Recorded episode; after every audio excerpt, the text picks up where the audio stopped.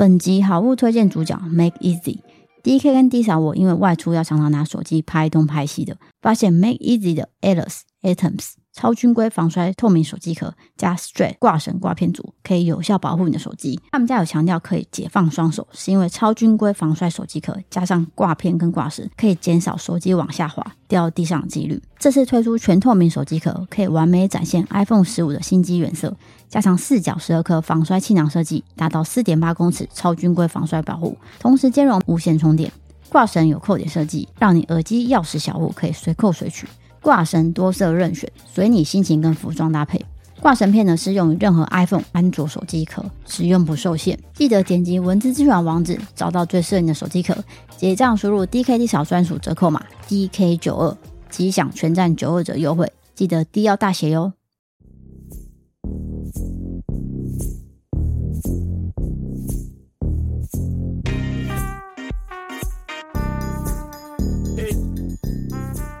欢迎回到故弄玄虚，我是 D 嫂，我是 DK。因为我们现在都一次录两集，所以你在第二集听到的时候呢，或是这集听到的时候，你会发现 DK 开始有气无力了。不会啦，我从第一集就开始有气无力，我都很不敬业的。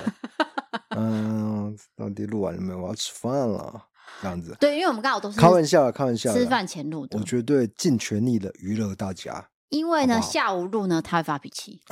不要乱说，他会说：“我下午没有精神、欸，我下午不行哎、欸，我下午早上比较好呢、欸。”对，状况的话啦，你知道我下午都要干嘛干嘛哎、欸？对啊，可不可以怎样怎样怎样哎、欸？没有啦，你不要乱讲。公子哥，哎、欸，不要这个不要给他灌输这种乱乱七八糟的印象啦。哎、欸，我这边想要顺便祝福一下高英轩大哥。嗯，上次来我们节目上的那个演员高英轩大哥，他今天要去苗栗。开始拍个实境节目，嗯，为期一个月。哇，哎、欸，你知道那个地方是什么地方吗？什么地方呢？诗坛。诗。完了，你根本连县市都不知道。不要说县市啊，我连诗坛两个字怎么写我都不知道。对，你知道，就是喜宝在跟我讲诗坛的时候，他说那里很远。我说我告诉你，我知道。哦，你知道？苗栗诗坛，诗是狮子的狮，坛就是那个水水潭的潭。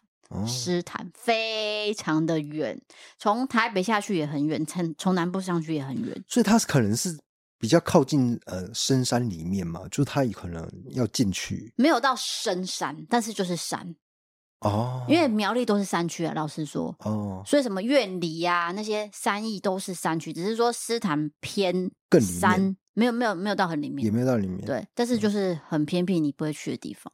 这样子，然后他们是一个实境节目，有四个人嘛，就在里面类似开商店吧，我记得，嗯，所以那个要为期一个月哦。那我就，哎，这个可以讲吗？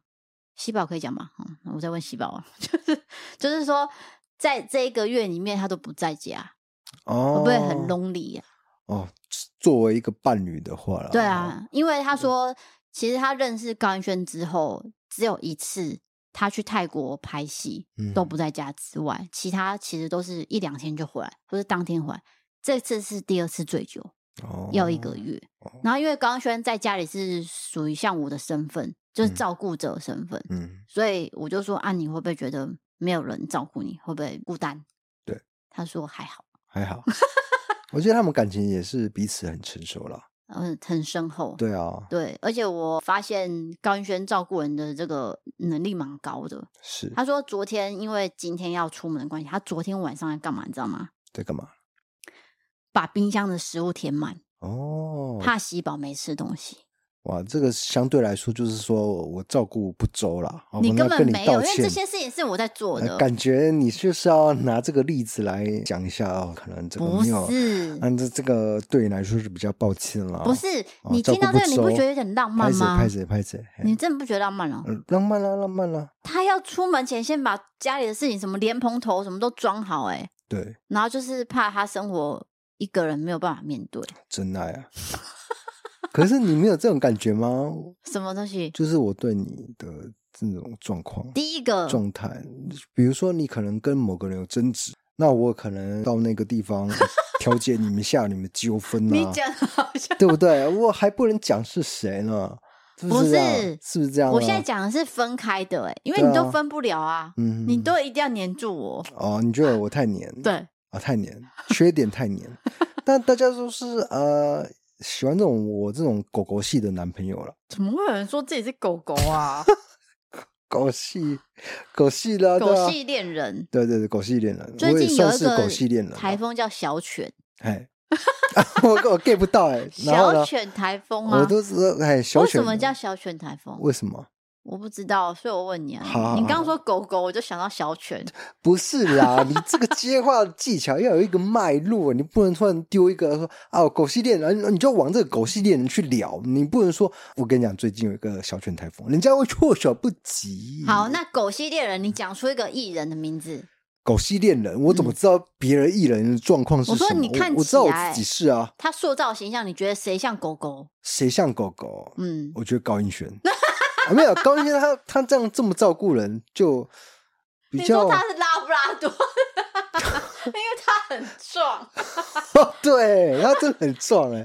如果真的要形容的话，那看起来其实也蛮温和的，又壮又温和，就是那就是拉布拉多的形象。哎呀，对啊，哦，我比较小只一点，那怎么办？吉娃娃，哇，我是吉娃娃恋人，怎么会这样子呢？没有，人家一咬就哇，你我就被拖走了。你比较偏向猫，你的个性。说真的，这个心思缜密的部分就是比较猫啦。对啊，但是我在 IG 的形象看起来比较像狗系。我是在说 IG 的形象，但私底下可能是猫系呀。嗯，不知道。我发现有些人在路上认出你的时候，都会好好把你端详，就想说你这个人到底。怎么长那么奇怪呢？头发 Q 成这样，跟 YouTube 跟 IG 的样子到底有没有一样？其其实，多半的人都说是一样。哦，那很好，很棒哦。要不要讨论你啊？那我怎么了？你一直蒙面这样子，我没有蒙面，我只是戴口罩啊，我怕流感啊。我觉得你算是鳄鱼系恋人啊，因为指责我没有东西没有摆放好的时候，看起来很凶啊。算是鳄鱼系列人，空虚呀，空虚。我不知道你在说什么。那你要不要进入一下今天的正题呢？好的，今天是新闻自助餐。菜是不简单。对，第一则新闻我觉得很有趣，你听听看。嗯，是法国的。我快睡着了，快说。真的吗？好，就真的要让我觉得有趣一下，不然我自己要睡着了。法国巴黎有一对恋人，他们要结婚，然后一个是二十五岁的奥弗利跟二十七岁的毕拉图。他们要结婚宴客，但是你有想过他们的婚宴上的餐点是什么？什么呢？麦当劳可以，麦当劳的汉堡我吃。他说，因为他们两个人都是麦当劳的忠实粉丝，所以就决定说，哎，我们在婚礼上一起吃麦当劳，大家都吃麦当劳，然后没有薯条，就避免薯条冷掉或湿掉，丧失原有的口感。哎，你看他们想的很周到，哎，不行，我不能接受。因为没有薯条，那个冷掉薯条、湿的薯条我都吃的。可是冷掉薯条真的不好吃哎、欸！我真的还是会吃哎、欸，没有马铃薯，没有炸马铃薯我不行。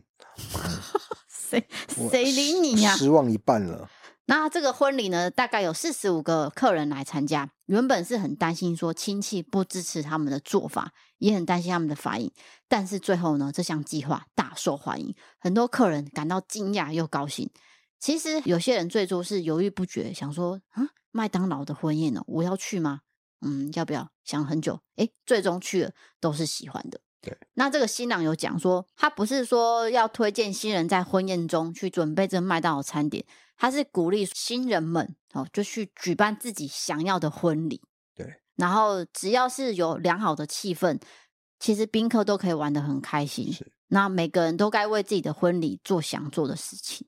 这才是最重要的。对，他讲到重点。那这个事情是发生在哪里？法国，法国巴黎。哦，那我真的是蛮压抑，因为我听说法国是蛮排斥麦当劳的。真的吗？以前的印象是这样子啦。哦，难怪那个爱丽丝去巴黎的那个时候，她只有去一到一间呢。他们会觉得说那个是美式文化，那我们法国有法国的文化，怎么对啊？我觉得这个争议点在这。哦，对，所以但是。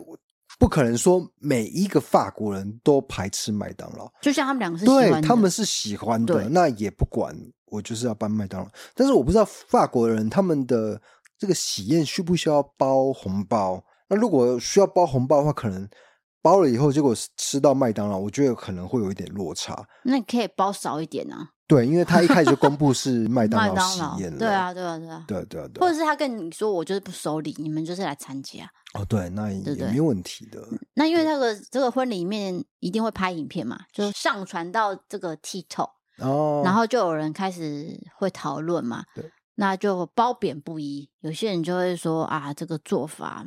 嗯、哦，你只要传到媒体上哦，对，这个自媒体就一定会有批判的声音。我跟你讲，这样不行啦，是不是？我才是高手啦，嗯、什么的，嗯，各种高手都出来讲话了，婚宴的高手、哦，我是什么什么的，对，不应该怎样怎样怎样，他根本没结婚，对，没结过婚，然后在那边批判一大堆，我觉得。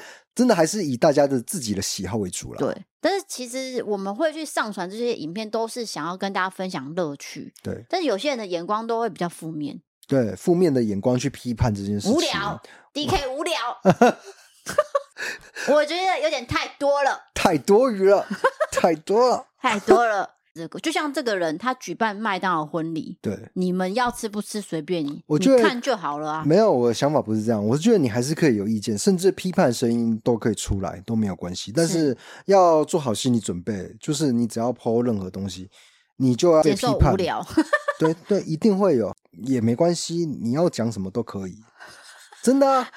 难道我做五年的自媒体没有这样的一个自觉吗？一定会有啦。哦，我们有自觉，啊、但是我们还是希望说大家都是善良。不会，我不会这样希望。就你要批判我，我反而更高兴。对。我就会跟你啊讨论一下，接触一下哦，了解了解一下你的状况啊，哦，好好了解哦，你不喜欢，OK，那就可以啊，也可以啊。不能养成这种网络的风气吧？不是，你不是这个社会的塑造者，他要怎么想，你不能去控制的，这个也是没办法的事情。那我可以选择不回吧？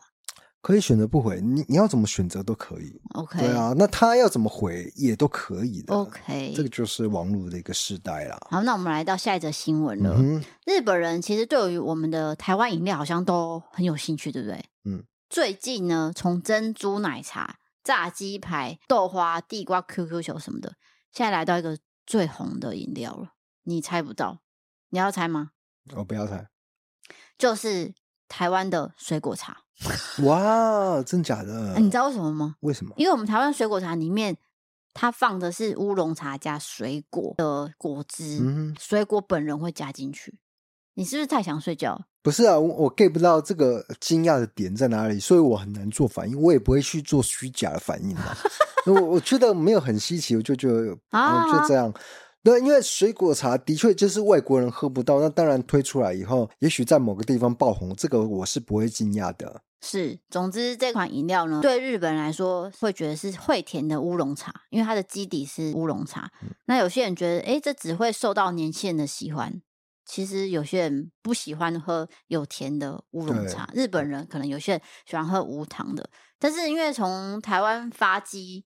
然后再到日本去开很多分店的手摇饮，有一间店叫做贡茶。嗯，我不是在打那个广告，他只是说这个品牌在那边很红，然后都用阿里山的茶叶，所以其实很多日本人都会特别想要选这款茶来喝。嗯，就是阿里山的茶叶特别香，然后再搭配水果的味道，这一款特别红。就是人家是觉得这可能是下一个在日本流行的台湾饮料哦。你说珍珠奶茶后面的，对，可能接下来就是这一款这样子。水果乌龙茶应该这么说。我觉得还好哎、欸。啊？我觉得珍珠奶茶比较有很多的爆点。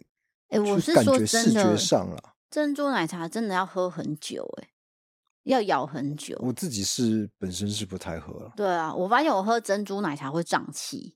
哦，你说那个珍珠可能对会胀气，的确它的饱足感也是十足了。对啊，那其实诶热量也蛮高的。对啊，老实说就是很饱的饮料。嗯，就喝个开心啦。我最近发现有一个你可以加东西进去的饮料，但是不会胀气。怎么说？我新发现的，请告诉这个世人你的伟大的发现。但是首先是你要敢吃杏仁，嗯哼，就是杏仁冻绿茶。哦，好特别哦！对，绿茶本身是清新的，嗯、然后杏仁冻是呃比较重的，对，所以这样尬在一起是合的。对，我最近觉得这很好喝，是你发现了还是真的有这个品相？真的有这个品相啊！但是我本来、哦、不是你发现的啦，以前不敢点，我以前会觉得应该很怪。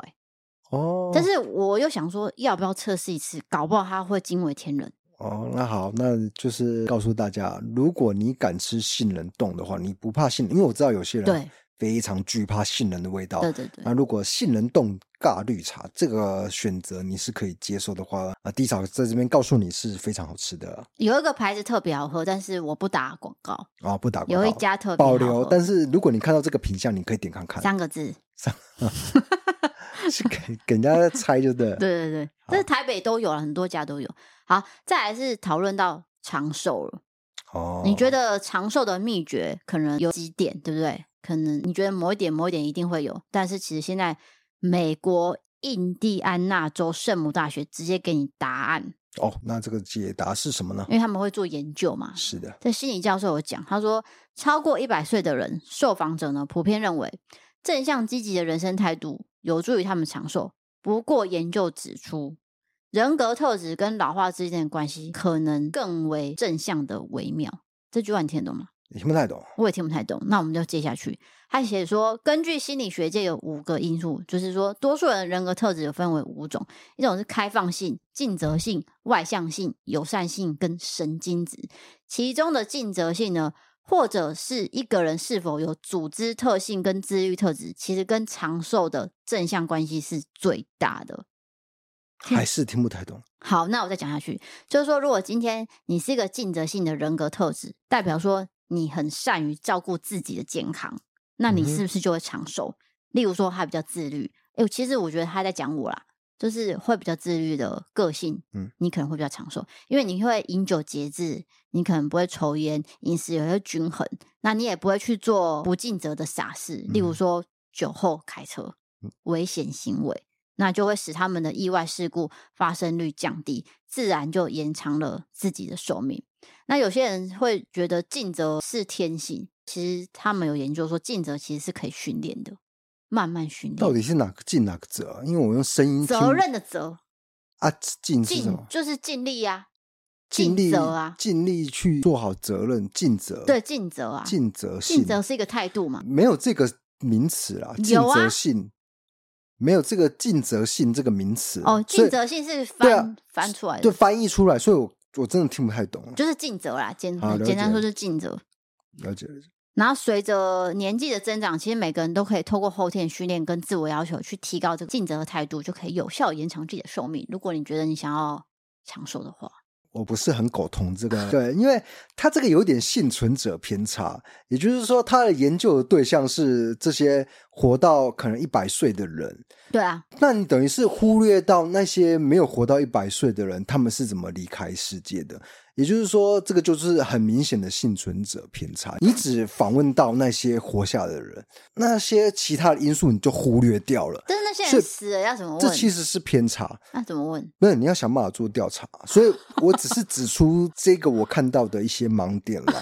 那讲的好像自己是什么了不起的学者，这是刚好最近在读一点书籍，又讲到幸存者偏差。哦，对，他就是二战的时候啊。然后有飞机嘛，发现这个中弹的飞机的部位是哪些地方？嗯、那些飞机都飞回到英国的基地啊，就发现啊，这些地方是不是要再加强了？但是他们后来发现，哎，不对，有一个学者就发现，这个叫做幸存者偏差，因为那些中弹的飞机没有飞回来，飞机才是要加强的地方。哦，因为已经掉了，对对，他们已经掉了，所以你再把这些地方。中弹以后，他们飞回来加厚不对，反而反其道而行，才是这些飞机会幸存的关键。那不是可以找出回来飞机为什么可以回来的原因吗？对对对对对，反而是这些这些地方中弹，并不会造成很大的损害，他们才有办法飞回基地。所以还是可以找出一些答案呐、啊。对对对，这个就是幸存者偏差。你不去找那些掉下的飞机，而是去找说啊，这些飞回来飞机中弹的部位，其实这些部位才是他们可以回来的关键。嗯、然后去把它加厚，那就不对了，就完全相反了。对啊，我无聊啊。对啊。但是在我听来，你讲这个就是找到回来的飞机这件事情，研究也是 OK 的吧？都 OK 啊，因为他也是找出一些关键原因让他回来啊。就是反而这些中弹地方。不是很重要，对对，对，反而是其他地方可能一打就掉下来了。嗯、OK，所以是你要去相反的去思考这件事情。所以他在讲这个东西，那我们是不是要相反的做？什么意思？所以我要开始不尽责，是不是？对对对对对，类似这样。没有，我不知道啦。对啊，不尽责就可以，是我的一个想法，是这样的意思吗？也不是啦，也不是这样，而是说你这个事情可能没有到很全面的看法，这样子。我个人想法是这样，我当下的想法是这样，那当然也有可能后面会再改变，因为我们只是闲聊嘛，不是也不是学术上的一个探讨嘛，对不对？因为那我听到的反应就是这样。对，这只是 CNBC 的报道，就是说有个大学的心理学教授，他采访了这些人，受访者给他的一些样本数，对啊，他受访者答案刚好就是那些幸存者啊，他就是故意去选超过一百岁的人来访问，是，是，所以我觉得这其中可能会有一些盲点。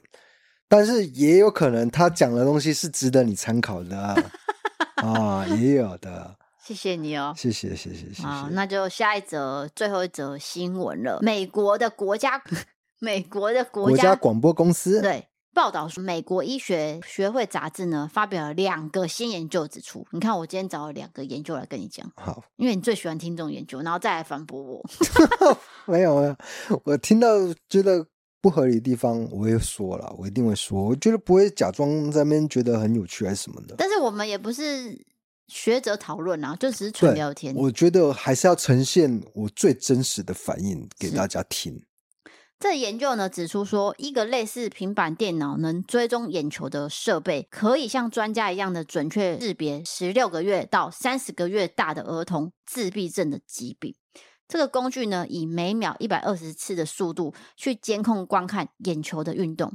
一般发育中的孩子呢，会专注于影片，但是有自闭症的幼儿，他盯着影片中的其他地方的话，三十分钟内就可以获得效果。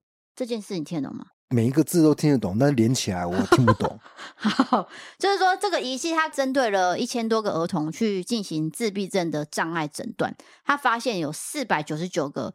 十六到三十个月的儿童，然后由专家进行评估，他发现说，哎，原来有些儿童他们在眨眼的次数，然后如果你在三岁之前，你就可以发现说，小朋友如果有自闭症的话，其实他的大脑可塑性很高，你早期发现就会有更好的长期改造的结果，就是早疗了。对，早疗，哎，早点疗愈的那个计划，早疗计划，因为我们这个社工界有叫，就是说。哎，你早点发现他有自闭症的一个状况，你就可以立刻对症下药，这样子早一点展开疗程，这个对人类是非常有帮助的。不过我很好奇，你会为什么会找这么学术的一个新闻呢？哦，可能因为我有自闭症的亲戚，但是他是哦，所以你会关心这件事情。哇，你这个要先讲，这个会感人的，因为他小时候并没有被发现啊。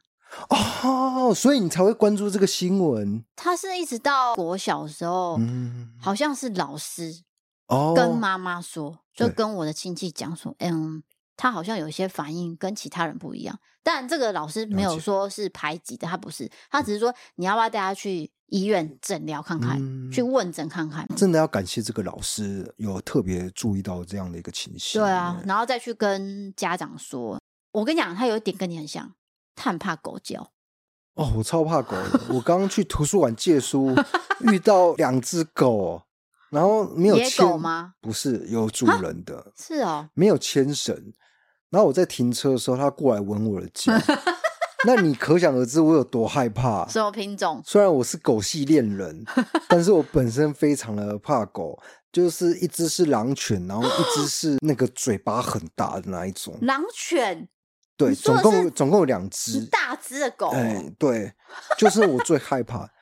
但是我可以看到他们的眼神是友善的。他只是闻而已、嗯，他只是要过来跟我交朋友，但是他不知道我会害怕。但是我不能表现很害怕嘛。对对对对，你在很恐怖的狗面前，你一表现害怕，它可能会对你示威啊，还是什么的。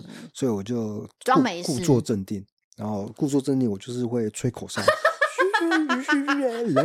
像卡通那样，就双手插口袋啊！哦，哎、欸，等下我帮你拍这则影片，这则影片在哪？这则影片在你手机里，你可不可以发给大家看啊？我觉得蛮好笑的。这这个还蛮好笑的，这是装没事的卡通。对对对，以前那个卡通不是这样，汤姆跟杰利鼠有没有？对对，类似这种，就是汤姆他会装没事，他闯祸了，对，然后汤姆在那边假装没事，然后他去追杰利鼠，对，歪着头，然后在那边吹口哨，这样。哎，汤姆是站着的猫，哎，汤姆啦，汤姆啊，听起来就像汤姆，哎，Tom Tom Tom，对，对啊，他是站着的猫，哎。个卡通人物谁不是站着？那你跟着说那个兔子八哥是是站着？什么八哥？兔子八哥啊！你不晓得啊？你说动物方程式哦？不是啦，啊、就那个以前的卡通啊。谁？好好好，哎，大家知道啦，你你不知道就算了。啊、我回到这个自闭症话题，要吗？还是有需要讲下去吗？但但我真的没想到，原来背后你选这个新闻背后是有这么感人的故事。总之，嗯，在我的印象中，呃，自闭症也许他不善于跟别人接触，但也许他有一些能力很强的地方。你讲对了，对不对？他，他对于可能有影像画面，嗯，是非常有艺术天分。那今天新闻就到这边喽，接下来进行到伯利开杠的时间。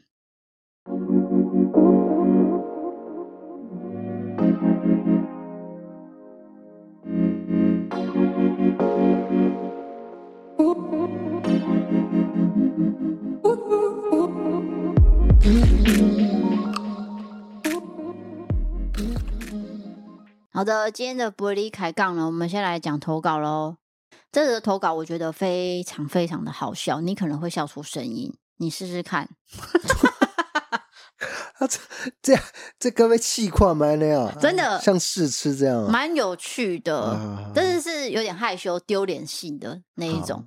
哎，等等一下，我是如果万一我真的笑不出来，我真的会害怕。那你就演啊，我不会演的。好，他是。台北的北漂社畜女子，她写说：“我是一个毕业几年的二十六岁女生，每天就是看 YouTube 的异色答案认识你们的，会搭火车通勤上班，都会趁通勤的时间看一下异色答案。但是 DK 的声音实在太催眠了，让我常常听一听就睡着，好多次都是因为这样子搭过头。有一次呢，甚至睡醒之后发现车已经到新竹。”直到某一天，突然发现故弄玄虚，我就开始听着 Podcast。每天早上起床之后，就会把节目打开，你们节目就会陪伴我开始洗脸刷牙，一直到通勤。谢谢你们的节目，让我有个精神粮食。这是以上是他的开场白，这不是我乱掰的哦。哦，我还想说这个 punchline 在哪里？这笑点在哪里？还没，还没啊！吓死我了。我告白之后，想要分享一下我的荒谬故事。大学的时候，我有一群好朋友。那因为大学时候大家都没什么钱，就会一起存钱，并约定每年的某一天要一起去吃瓦城，还指定瓦城哦。那天呢，我们有四个好朋友就一起到了高雄巨蛋里面的餐厅要用餐。吃饱之后，我们就在其他楼层开始逛。那天我背了一个后背包，我的后背包是那种挂了很多叮叮咚咚吊饰的背包。我们过到某一层商店的时候，就停留了一阵子。我看到旁边有一位妈妈，她身边呢还有一台推婴儿娃娃车。那位妈妈呢，当时很热络跟店员讲话，我呢就跟朋友在娃娃车旁边也在打闹聊天。后来我们就决定到别间店继续逛，就走着走着，绕着其他楼层一直逛着逛。当时我走在最后面，结果我觉得，诶，为什么我的步伐越来越沉重，越来越沉重？到底是哪里怪怪的？但因为很开心在跟同学聊天，我也都没有在想。后来我的朋友大叫了一声，叫我看我的后面。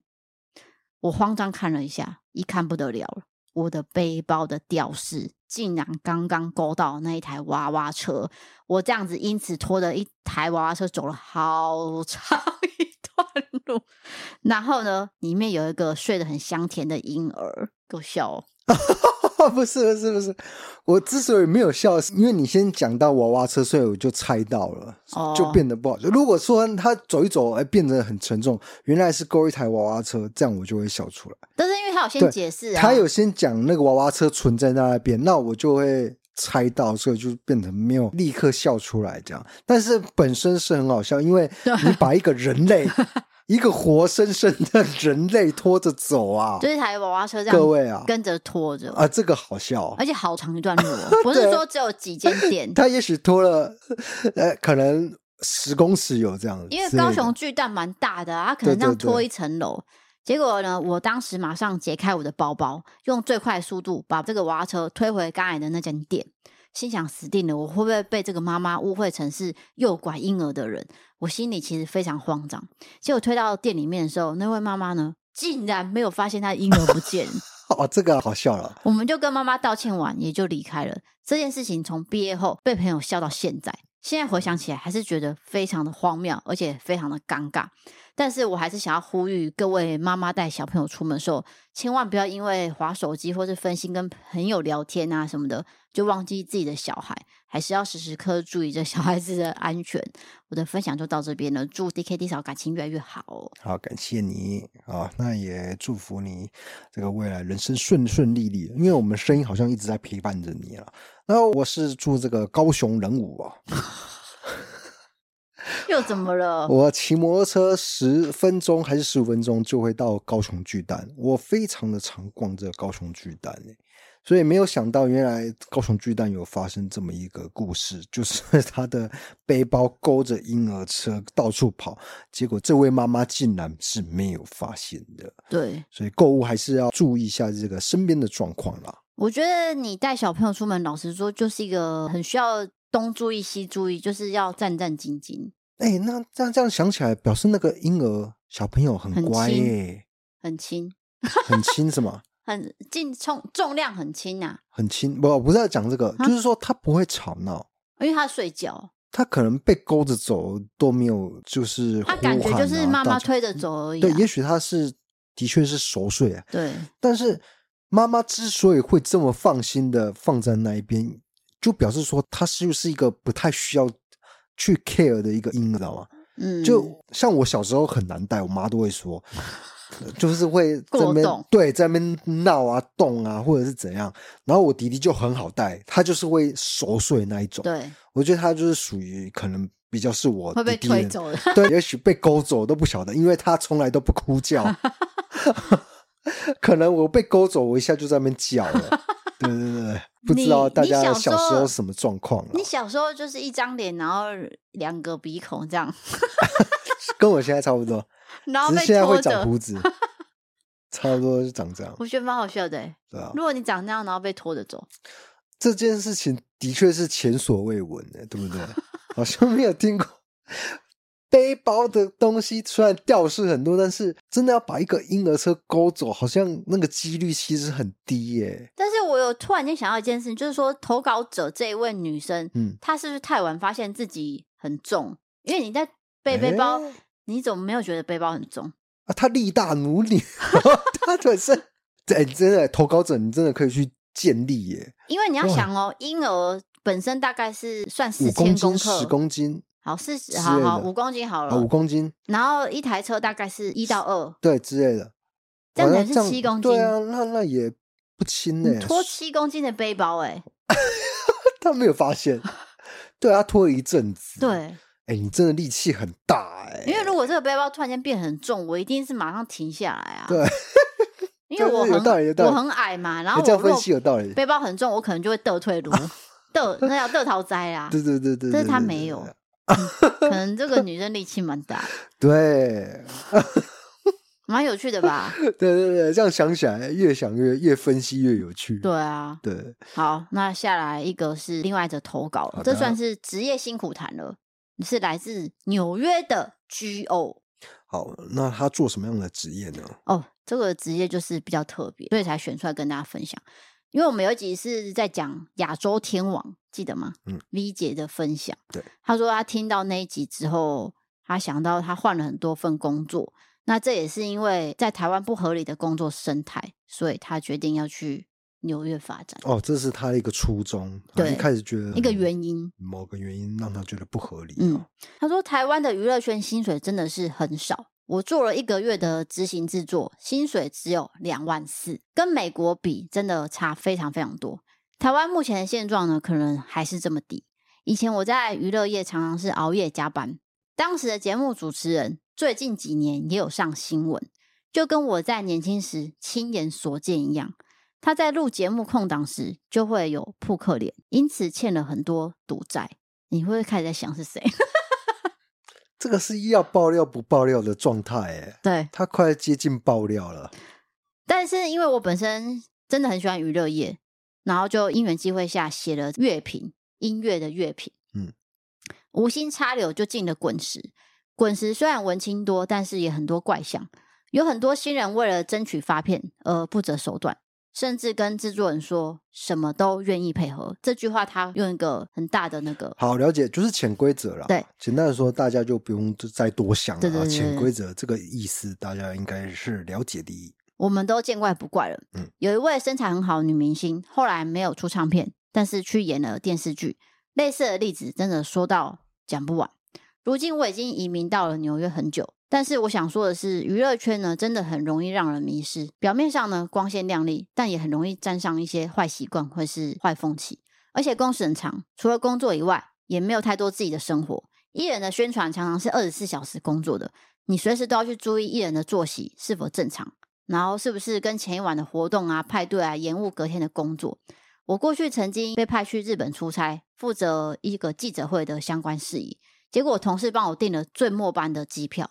我到了机场之后，因为过了午夜，没有交通工具能到市区，语言不通，加上当时也没有 Uber。后来看到一个台湾人叫了一台台湾司机的车，我就跟他们共乘，才能到饭店。身处异国，还必须一个个联络记者，直到确定他们一定会出席记者会。不然，如果老板隔天看到新闻报道回台湾，我就真的完蛋了。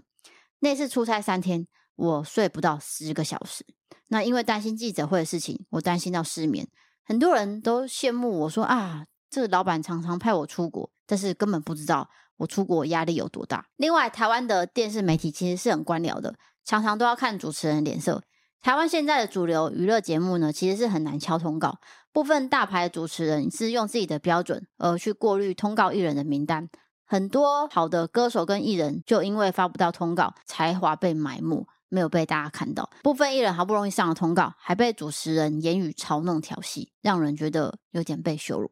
总之，写了这一堆，主要是说，如果你要进演艺圈的话，不管是幕前跟幕后，工作超时是常态，都要记得还是要保重身体。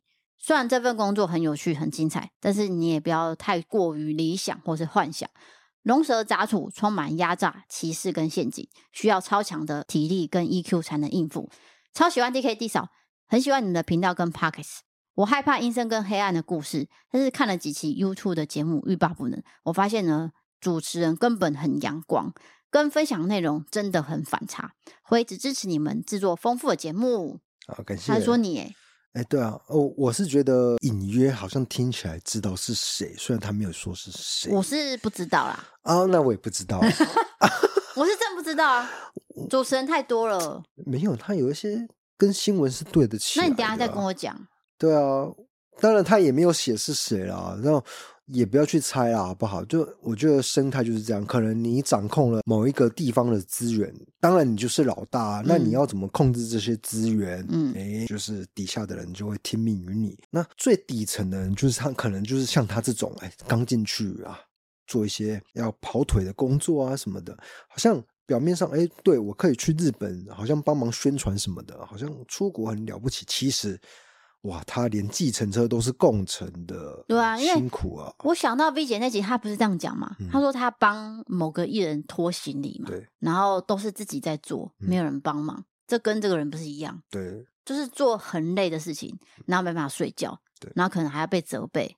然后人家会说：“哎，你可以出国，但其实并不是那么好的事情。”我觉得这一切都没关系，工时长还是什么，工作辛苦，工作沉重，嗯、但是你换来是低工资，对啊，这个我就没办法接受，因为大家都是出来混口饭吃，嗯，就那个饭特别的少，没办法接受啊。我记得我之前在台北工作的时候，有投一些履历在电视台，嗯，好险都没有叫我去面试。对，其实我也只是试试看呢、啊，我知道我可能不会被通知。因为我没有任何的经历，他们希望的多半都是有经验的人。是，但是也不是说每个电视台都是这样子。对啊，对啊，对啊，对吧？我遇到的刚好没有通知我而已。对对对对，并不是说这个行业都是这样子的。对对对，因为这个行业各行各业都会有好人坏人、啊，没错，自己要甘苦自知啊，甘甘苦自己知啊，甘苦自己知，甘甜酸甜苦辣哦，呃，酸甜滋味。说到这个，就是，很喜欢看酸甜滋味了。对，我不知道大家有没有看过这部戏？哎，我真的很喜欢哎。对，二零一六年吗？二零一六还二零一七，忘记了那个年代的时候，那个年代也 才几年前而已。对，几年前他已经一阵子啦，就我很喜欢看那一部啊。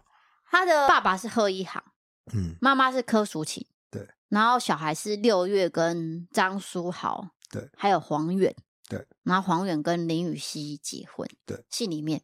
我很喜欢他啊！哦，我们都很喜欢。对啊，因为他演的戏我几乎都有看过吧。我这样子回想起来，几乎都有看过啊。那台剧就是很有很多他，真的啊。对啊，对啊，与恶的距离什么都有他。嗯。好的，那今天的节目就到这边了。那我是 DK，你也不用这么赶时间。你要提醒大家说，有没有什么投稿可以？投稿到我们的投稿专区，是对，就是你的各种经验都可以投稿，就像刚才那位朋友拖行娃娃车啊，这种有趣的事情都可以跟我们分享。这个我觉得真的可以做成新闻了。他如果有那种监视器画面录到的话，对，或者是他朋友有拍照录影。一定很好笑，对对，就是所以就欢迎大家投稿各种经验，经验传送我们里面投稿专区。如果喜欢 Podcast，欢迎追踪人五星评论，或是到 MB 上面参考各种方案。对，学员三问题可以到 YouTube 搜寻一色答案丢的影片。想要看我们的休闲日常，还有商品的折扣笔记，可以追踪我们 IG 哦。谢谢各位，好，我是 DK，我是 D 嫂，我们下次见，拜拜。拜拜。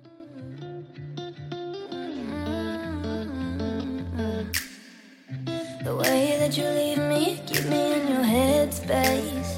No.